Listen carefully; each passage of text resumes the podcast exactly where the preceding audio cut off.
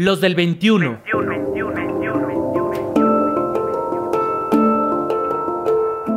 Hombres en movimiento. En movimiento, en movimiento, en movimiento, en movimiento. Rutas para la paz.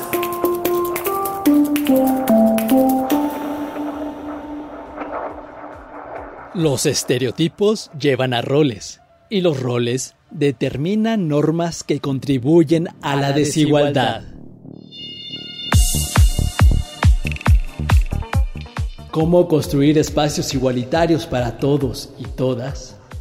La reflexión surgió en el webinar El papel de los hombres frente a la pandemia. A los participantes se les preguntó, ¿cómo es un hombre? Fuerte, proveedor y líder fueron las características que más se mencionaron. La siguiente pregunta fue, ¿cómo es un buen hombre? En este caso las respuestas fueron respetuoso, empático y atento. Este ejercicio evidencia la existencia de ideas estereotipadas sobre la masculinidad, dice Ernesto Treviño, maestro en política social comparada. Por eso invita a preguntarnos, ¿por qué consideramos que ser hombre es distinto a ser un buen hombre?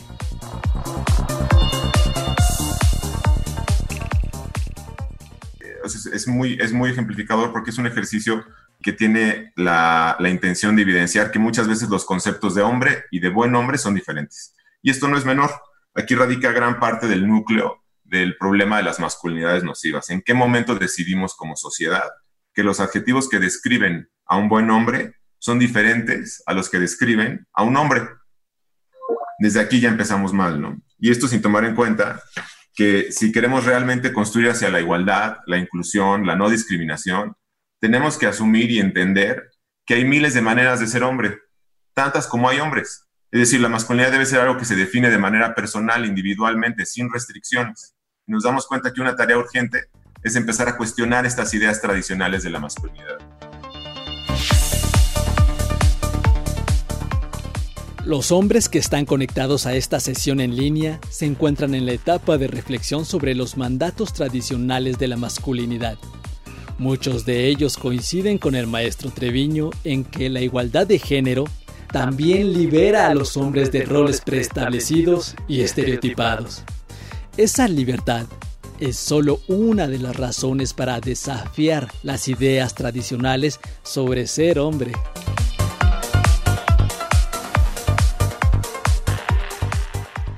Por el daño que estas ideas hacen a la sociedad.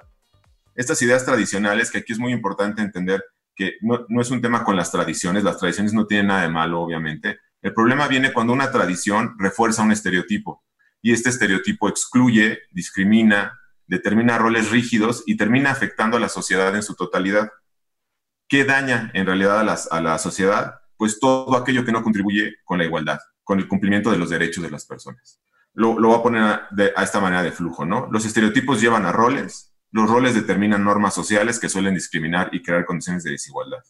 El ejemplo es un estereotipo, un padre de familia al que no se le cuestiona, ¿no? El, no cuestionar, ¿no? el, el, representante, la autoridad de la familia. ¿Cuál es el rol que asume este? Ese, el líder de la familia, el representante, la autoridad máxima. ¿Cuál es la norma social? Limitar las críticas, limitar los cuestionamientos, se limita la comunicación, se limita el desahogo de, emociones y por lo tanto se limita la gestión de emociones. ¿De qué forma se discrimina? Pues la pareja no puede plantear sus necesidades, los niños y las niñas no pueden comunicarse. Muy importante, los niños y las niñas no pueden aprender el vocabulario que se requiere para gestionar las emociones. Al no poder tener, al, tener estos canales de comunicación cerrados, no hay ni siquiera cómo gestionar estas emociones. ¿Y cómo se ve en la desigualdad? Pues porque se mina por completo cualquier idea básica de corresponsabilidad, se crean brechas y barreras, mina en general la armonía de una sociedad.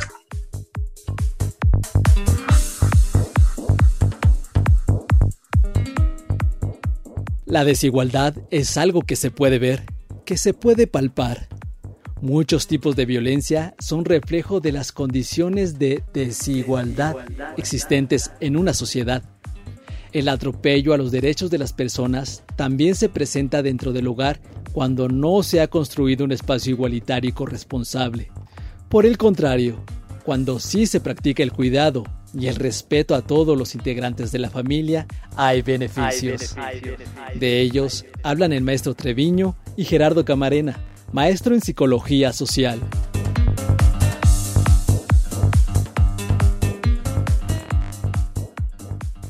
En particular, en, los hogares igualitarios, en donde las mujeres acceden de manera igual a oportunidades de acceso laboral y educativo, porque los hombres asumen de manera corresponsable las tareas de cuidados, el ingreso mejora y consecuentemente mejora la estabilidad y la seguridad de la familia.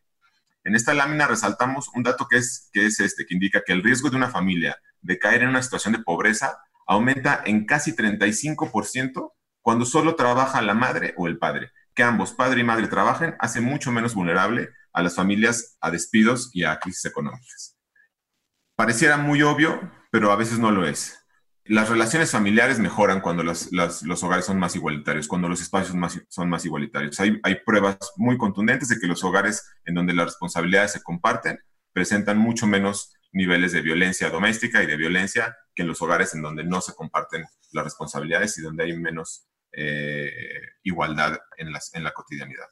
También porque nuestra vida podría ser más saludable, eh, mejorar nuestras relaciones familiares, mejorar nuestra relación con nuestras parejas, con nuestros hijos, con nuestras hijas, y esto puede reducir significativamente el riesgo de padecer algunas enfermedades del estrés o de involucrarnos en situaciones de riesgo, porque ganaríamos habilidades emocionales para expresarnos y comunicarnos de mejor manera en todas nuestras relaciones.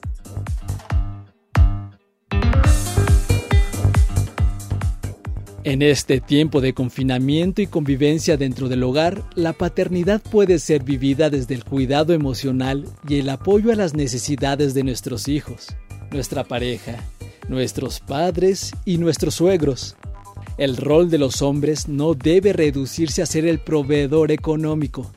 En opinión de Germán Camarena, esa participación puede abarcar más aspectos y ser más satisfactoria.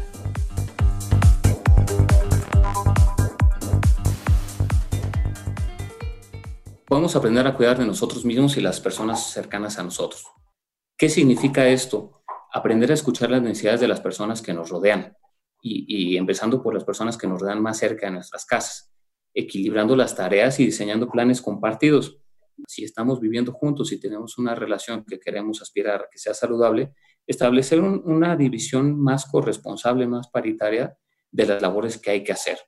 ¿Y qué significa esto? Tener también responsabilidad en el cuidado de nuestras hijas e hijos. Podamos aprovechar el derecho que tenemos a convivir con nuestras hijas e hijos y que nuestras hijas e hijos tengan tiempo también para estar con nosotros y que ese tiempo sea de calidad. Otra cosa que podemos hacer, cuidado de las personas adultas mayores, que también es importante y que les genera una sensación de acompañamiento, paz y estabilidad.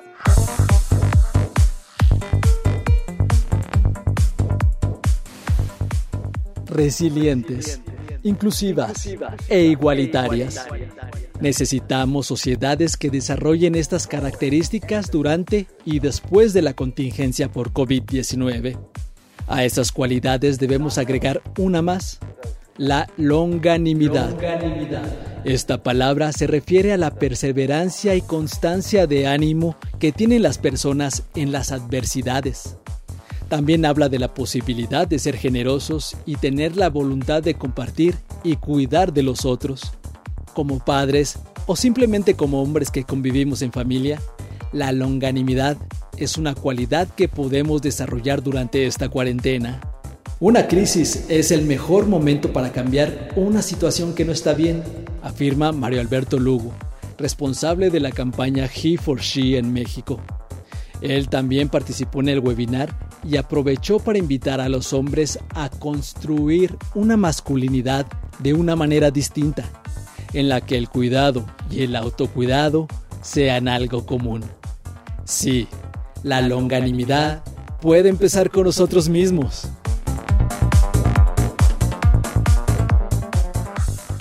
¿Quieres escuchar completo el webinar El papel de los hombres frente a la pandemia cómo construir espacios igualitarios para todos y todas?